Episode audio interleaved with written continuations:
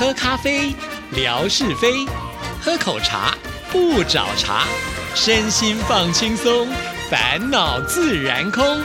央广即时通，互动更畅通。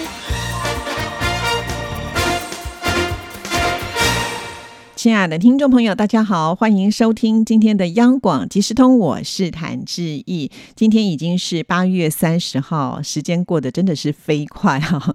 现在呢，已经到了八月的尾声了。呃，接下来呢，二零二三年也只剩下了九十、十一、十二四个月哈，新的一年就要来临了，好难想象哦。还记得呢，每一年在开年的时候，我都会祝福所有的听众朋友新年新希望嘛啊！眼看着呢，二零二三年就剩下最后一季了，大家这个对自己的呃安排的计划是不是都已经完成了呢？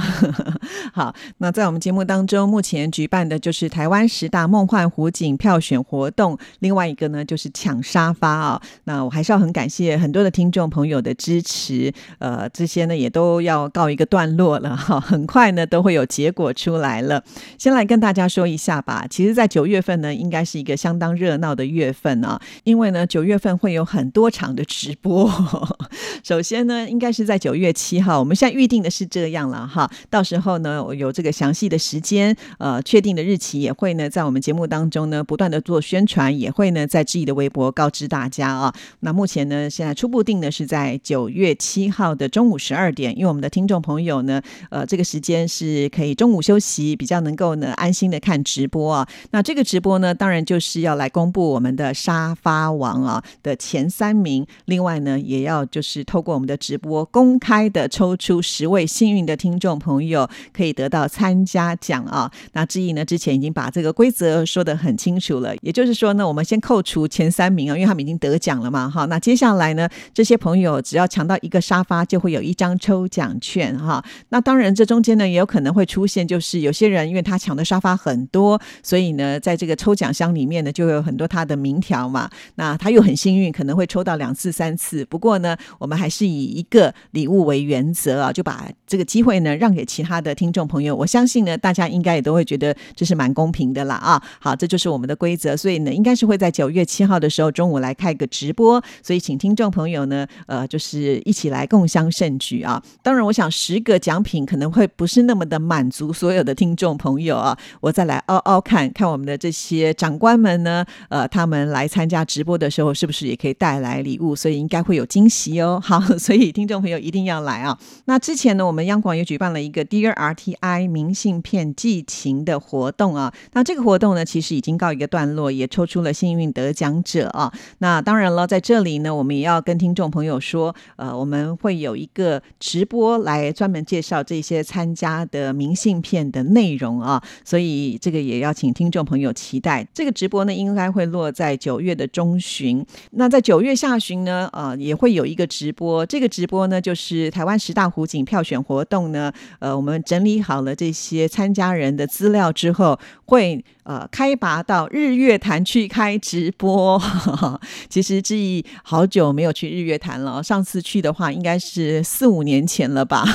所以呃，这次呢，我也会满心期待啊，因为日月潭这个景点呢是百去不腻的地方啊，所以我自己也是满心期待的，希望能够去这个日月潭。那我们现在也在筹划当中啊，因为其实，在日月潭有太多的景点是很值得介绍给听众朋友的，所以到时候呢，我们也。会努力的开直播，尽量的开直播啊！毕竟呢，一趟车程呢这么的远，所以呢要这个直播开的够，开个过瘾才可以啊。那日月潭有太多的风光可以介绍给大家。其实我们现在一直在讨论呢，要用什么样的方式呢来呈现呢？因为呢，在参观日月潭有很多的方式，你可以骑脚踏车环湖，那你也可以呢搭船游湖，呃，甚或是呢你可以搭缆车从空中来鸟看日月潭都可。以哈，所以我们呢会想用什么样一个方式让大家可以呃看得很过瘾啊？那这个应该是会在九月底啊，要给志毅一点这个整理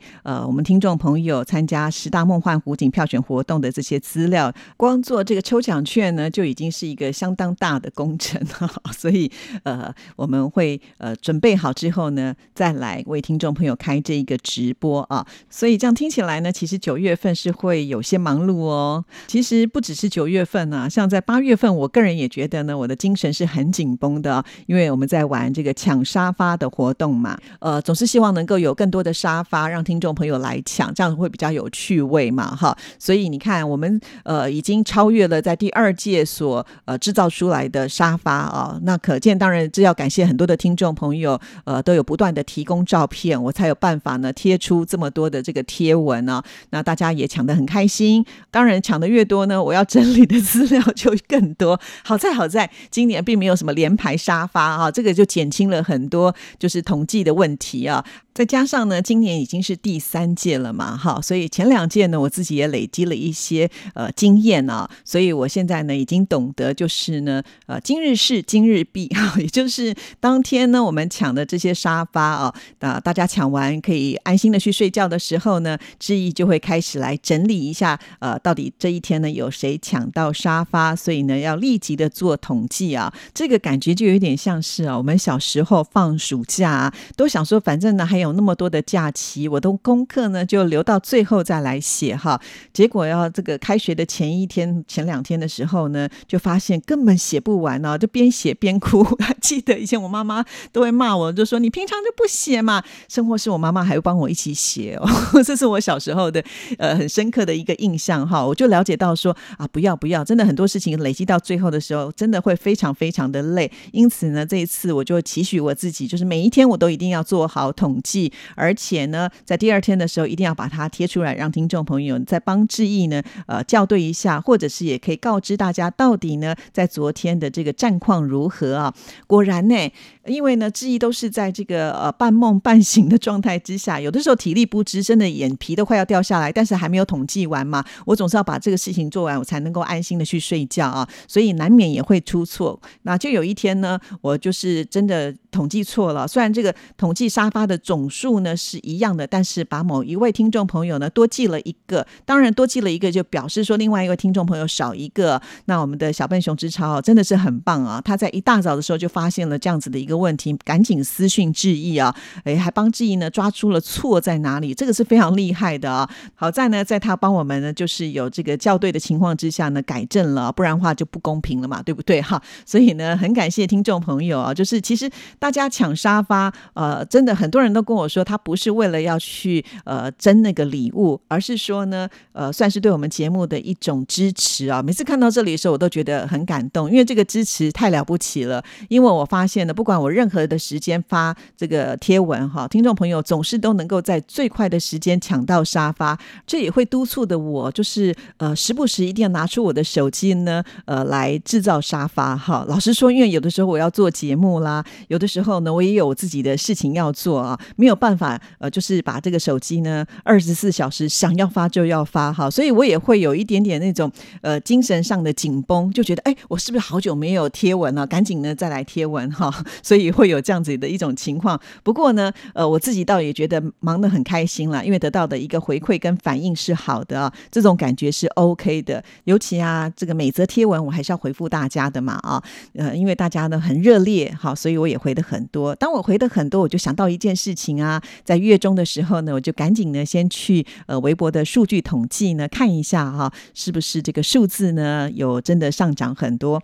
果然呢，哦，才半个月的时间就已经达到了呃，之前呢就是我们长官给我的一个目标哈。我看到之后我也觉得蛮欣慰的，就是诶，没有想到呢，还没有整个月过去，我们就已经冲上了一个相当不错的数字了啊。但是呢，我又在想说，那我们的活动结束之后，会不会又一落千丈的掉下来啊？会有一点担心。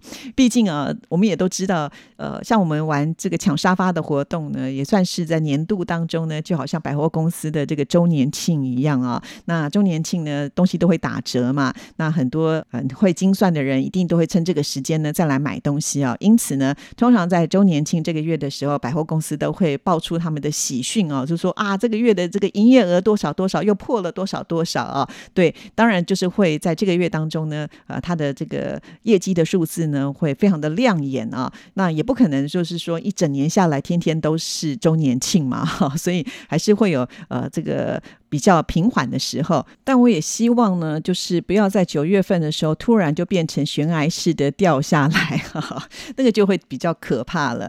所以还是要请所有的听众朋友，在九月份的时候呢，我们有这个直播嘛，而且呢，呃，刚刚已经预告了，应该是会有三场的直播。如果呢，在这些直播的过程当中，听众朋友也都有过来的话，哈，然后帮我们点点赞，呃，在直播的过程当中跟我们互动留留言，其实呢。这些都是会累积的嘛，哈，所以就要请听众朋友呢，要继续的支持志毅的这个微博，哈，啊，虽然呢不用再像这个抢沙发的时候，哈，那么的。积极啊，随时随地的都要划一下手机哈，但至少呢，啊，知道我们还是会有一些活动的讯息啦，或者是每一天呢都会有一些贴文呢。只要你有空的时候呢，来看一看，点个赞，留留言，这些呢都是会累积的哦。好，那接下来呢，我们就要来看听众朋友的信件哈。那首先来看的就是问来的妙恩啊。其实呢，妙恩如果他不写信来的时候，我也会觉得哎奇怪了，怎么好像很久没有收到的感觉啊？妙恩自己也会有这种感觉哦。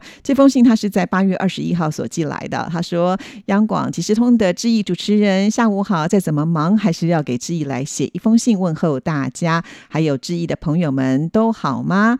参加第三届的志毅沙发王的活动，大家都要加油哦。因为我们知道啊，这个问来的妙恩呢，他是没有这个使用微博，但是呢，妙恩他都会上微博去看哈，所以他不能够参加抢沙发，但是呢，他可以看得到呢，呃，这个热闹滚。”滚滚的情形啊，他也会问说：“志毅会不会觉得有点奇怪？问来的妙恩失踪到哪里去了呢？”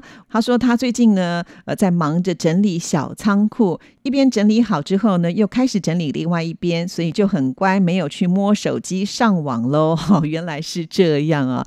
不过家里有小仓库，哎，看来妙恩的家真的很大啊！因为之前曾经寄照片给我们看，有那个很棒的庭园啊，种了一些花花草草，甚至呢，还有一些。蔬菜水果，这就是我最羡慕的，有自己的花园啊，还可以吃自己种的菜啊，或者是水果，这样是最棒的感觉。想吃什么，我们现采现摘现吃哈，那个是最营养、最新鲜的。